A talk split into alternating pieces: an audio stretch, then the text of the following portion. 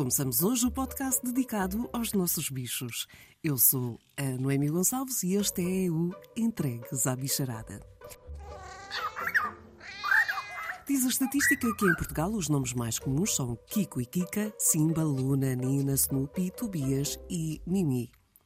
Também em Portugal, segundo o Instituto de Conservação da Natureza e das Florestas, há aproximadamente 2,75 milhões de animais de companhia registados em sistema e cerca de 2 mil alojamentos, o que inclui centros de recolha oficial, alojamentos de associações zoófilas, hotéis e criadores. São a companhia, um amor maior, parte integrante das famílias, o que faz com que estejamos entregues à bicharada. Neste podcast contamos com a ajuda da Ordem dos Médicos Veterinários e, assim sendo, doutora Sónia Miranda, quando estamos a falar de família, falamos também da integração dos animais. É, sim, a existência dos animais agora nas famílias é, é, uma, é uma existência muito central, muito interna, muito uh, fazer parte efetivamente da família. Usando o nome deste podcast, estamos literalmente entregues à bicharada quando uh, entram para as nossas vidas. Mas completamente. E, e tudo isso não pode ser feito de uma forma hum, quase leviana, tem que ser pensado e pensado naquilo que são as características e como não só no, no que vai ser a vida daquele animal que, que é integrado na família uh, e que depende de tantas características, ah, dependendo do tipo de vida que as famílias têm, podemos estar a pensar numa determinada raça, numa determinada espécie, porque cada vez mais existem outros animais de companhia. Uh, vai depender se se, se, se é um animal com, além de, da raça, se é um animal que tem características comportamentais mais agitadas, menos agitadas, precisa de mais espaço, menos espaço.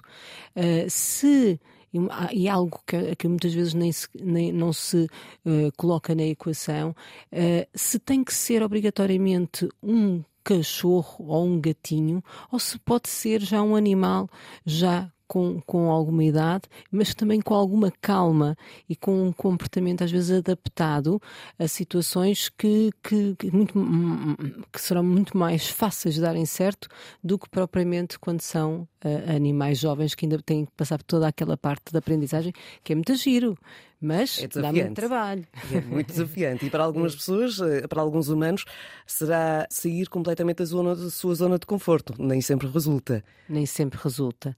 E há uma percepção hum, principalmente em, em, famílias que nunca tiveram uh, nenhum animal. Uh, e que têm, têm uma, também uma quase como uma, um, um ideal um, um, ideal que, que, que, muitas vezes na realidade e na não prática não é assim. Uh, e, e eu alerto isto muito para tudo o que são problemas efetivamente de saúde. Há imensas situações em que são animais que têm, que têm debilidades, que têm e que nós temos de estar preparados para isso. Pode ser um animal perfeitamente saudável que só te faz as suas profilaxias, eh, não dá trabalho nenhum, come e bebe às horas e tudo, tudo ok. Mas existem tantas outras situações em que são animais muitas vezes com problemas crónicos e que precisam de um determinado tipo de atenção mesmo em termos de saúde. Isso leva-nos a que cada vez mais, e, e é muito abordado, uh, fala-se muito na questão da adoção consciente, mas ainda nos falta perceber esta parte do consciente. A mim faz-me, por exemplo, muita impressão saber que há animais que são adotados e devolvidos umas quantas vezes. É por comportamentos que são só ser um animal. Às vezes até tem a ver com pequenas coisas uhum. uh, para as quais as pessoas não estão de todo preparadas. Eu, eu, eu tento muitas vezes pensar uh, que nós, nas várias opções e na vida, temos várias, várias gavetas ou várias, uh, várias fatias. E, e se colocarmos, e ainda está a ser feita esta mudança de mentalidade. Já estamos, atenção, na, nas últimas duas décadas houve uma mudança muitíssimo grande, mas existe ainda quem veja o animal de estimação enquanto na fatia dos hobbies de distração só, uh, e isso implica naquilo que é a disponibilidade para fazer uma boa educação, para poder dedicar muitas vezes a situações de saúde que se, sejam necessárias. E se, se, se, em vez disso ele estiver localizado, ou quando vamos fazer essa adoção, localizarmos que é mais um membro da família em que tem que se pensar obrigatoriamente que se, se, é para o ter, é para ele também estar bem e para nós também estarmos bem quando, quando o inserimos na família. E se, se, esse paradigma, e cada vez mais, atenção, cada vez mais nas famílias, os animais de estimação estão dentro deste patamar. Já não estão a concorrer com os pneus do carro ou com o desporto, com... já estão dentro do patamar de é durante este período de, de, que, que, que é a vida dele, vai ser tratado enquanto um membro da família. Quando chegam às famílias, passam a ser uma parte muito importante das mesmas. E se nós, como os mortais, imortalizamos os nossos animais em fotografia, nas artes, há milhentas referências aos bichos. Freddie Mercury, conhecido admirador de gatos, tinha vários na sua casa em Londres. Os mais famosos a Tiffany, Romeo e Delilah. Esta última teve, inclusive, uma música que lhe foi dedicada em 1991, incluída no álbum Inuendo. Já os Beatles apresentaram-nos uma Marta, em Martha My Dear, que Paul McCartney escreveu e que está no White Album, um disco de 30 músicas lançado em 1968 pela banda mais conhecida da Inglaterra. Marta, ao contrário do que muitas vezes se dizia, não era uma mulher, e sim uma cadela, Bobtail, que o músico pura e simplesmente adorava. Um estudo do jornal Society and Animals confirmou que já muitos de nós duvidávamos. Os seres humanos sentem mais empatia por animais do que por pessoas sendo que no topo desta lista estão os cães. Mas há quem não se fique por aí. Pelos cães, pelos gatos. Bruna Azevedo. Então, assim, cá em casa nós temos, temos cinco animais, temos três cães, a maior, que é uma espécie de rafeira alentejana, chama-se a Tiborna. Temos o filho dela, que é um bocadinho mais pequeno do que ela, chama-se Bongo, que é tamanho médio. E depois temos a Bingo, que é uma cadelinha pequenina, também uma rafeira, e pronto, o nome da Bingo foi escolhido pelas minhas filhas por causa de uma série de animação que, que existe nos canais e então elas adotaram esse nome. Depois tenho uma tartaruga terrestre, bem grande, quer dizer, ela ainda vai crescer mais, tem 10 anos, é uma tartaruga africana que chama-se Touché. E depois temos uma cobra, uma cobra em casa com, eu posso dizer que se não tem 2 metros, tem quase, chama-se Merina. Nós vivemos numa casa com, com terreno, uma casa térrea.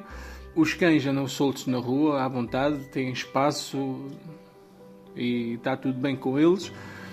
A Bingo, que é a mais pequenina, é a mais aventureira e entra dentro de casa. Não é que haja uma proibição, não, não, não os proibimos de entrar assim severo, não é isso.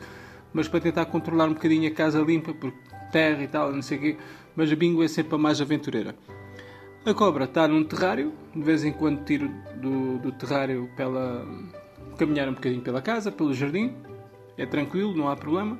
E a tartaruga vive na rua, vive na rua porque ela gosta, faz os seus túneis, as suas escavações, mas de vez em quando, quando temos a porta aberta, entra para dentro de casa. E, e é engraçado porque o chão é assim, é imitação de madeira, e dá para ouvir as patinhas dela e a gente já sabe que é, que é, que é o touché que anda lá pela casa.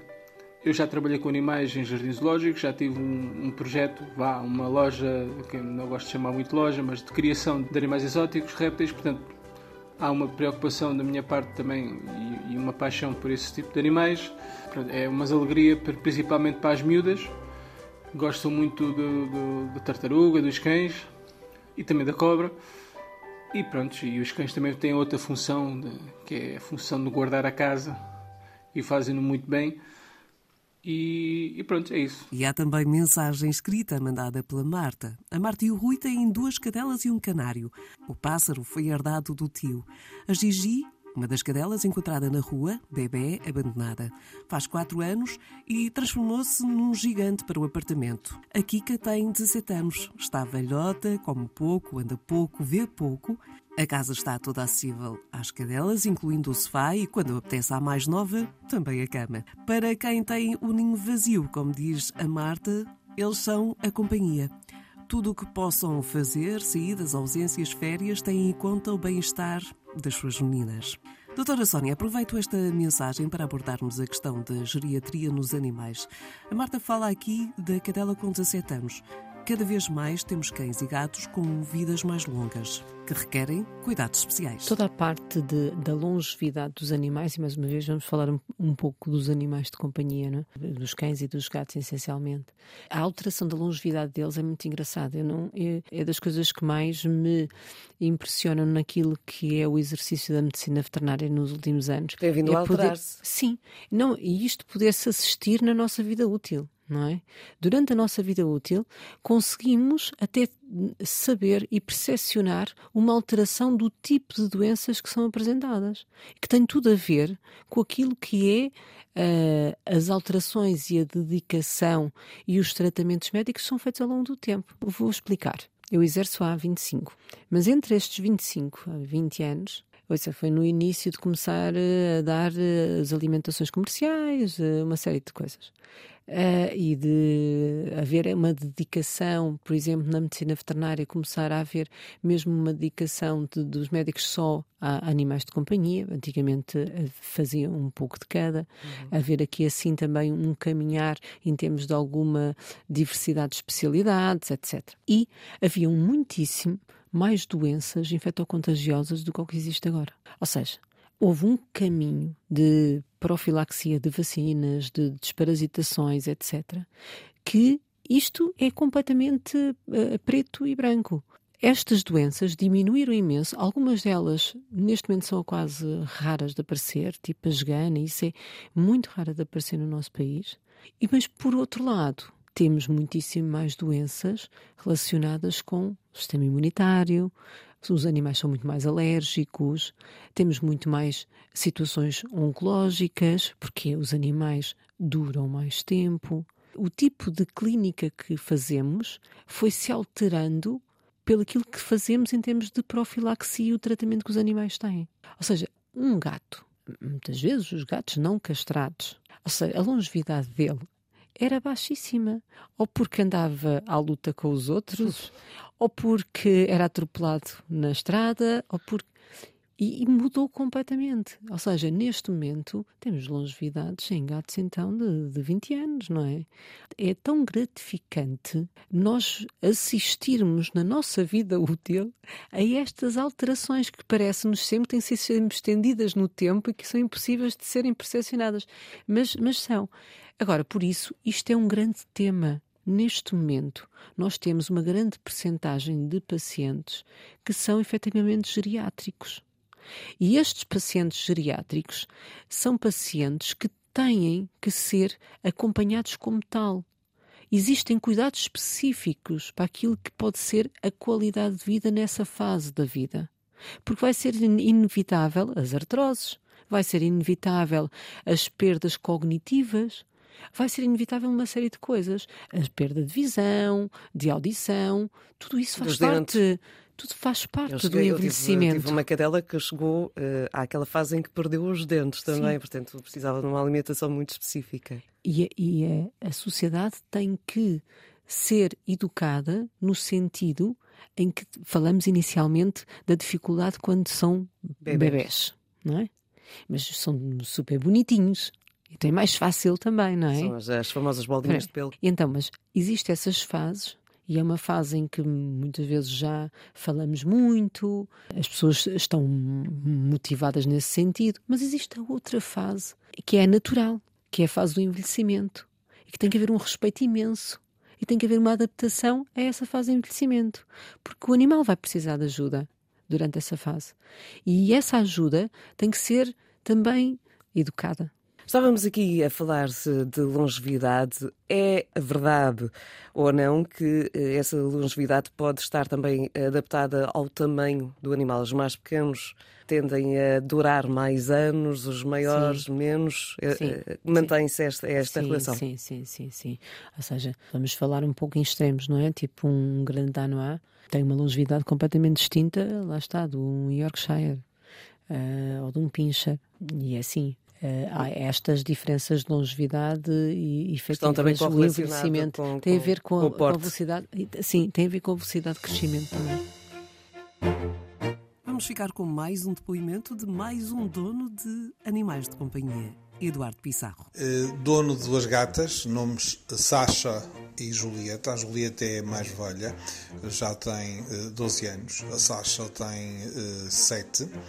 Locais que elas dominam o nosso colo, o sofá, a cama, a cozinha em horários de refeições. Gosto de cães, mas também eh, neste momento tenho estas, estes dois gatos. Eh, acho que os gatos têm uma outra energia e que têm um, um cuidado com os donos ainda mais eh, quente do que os cães. Os cães são os ótimos companheiros, mas os gatos realmente preenchem todos os estados de emoção, são as nossas sombras.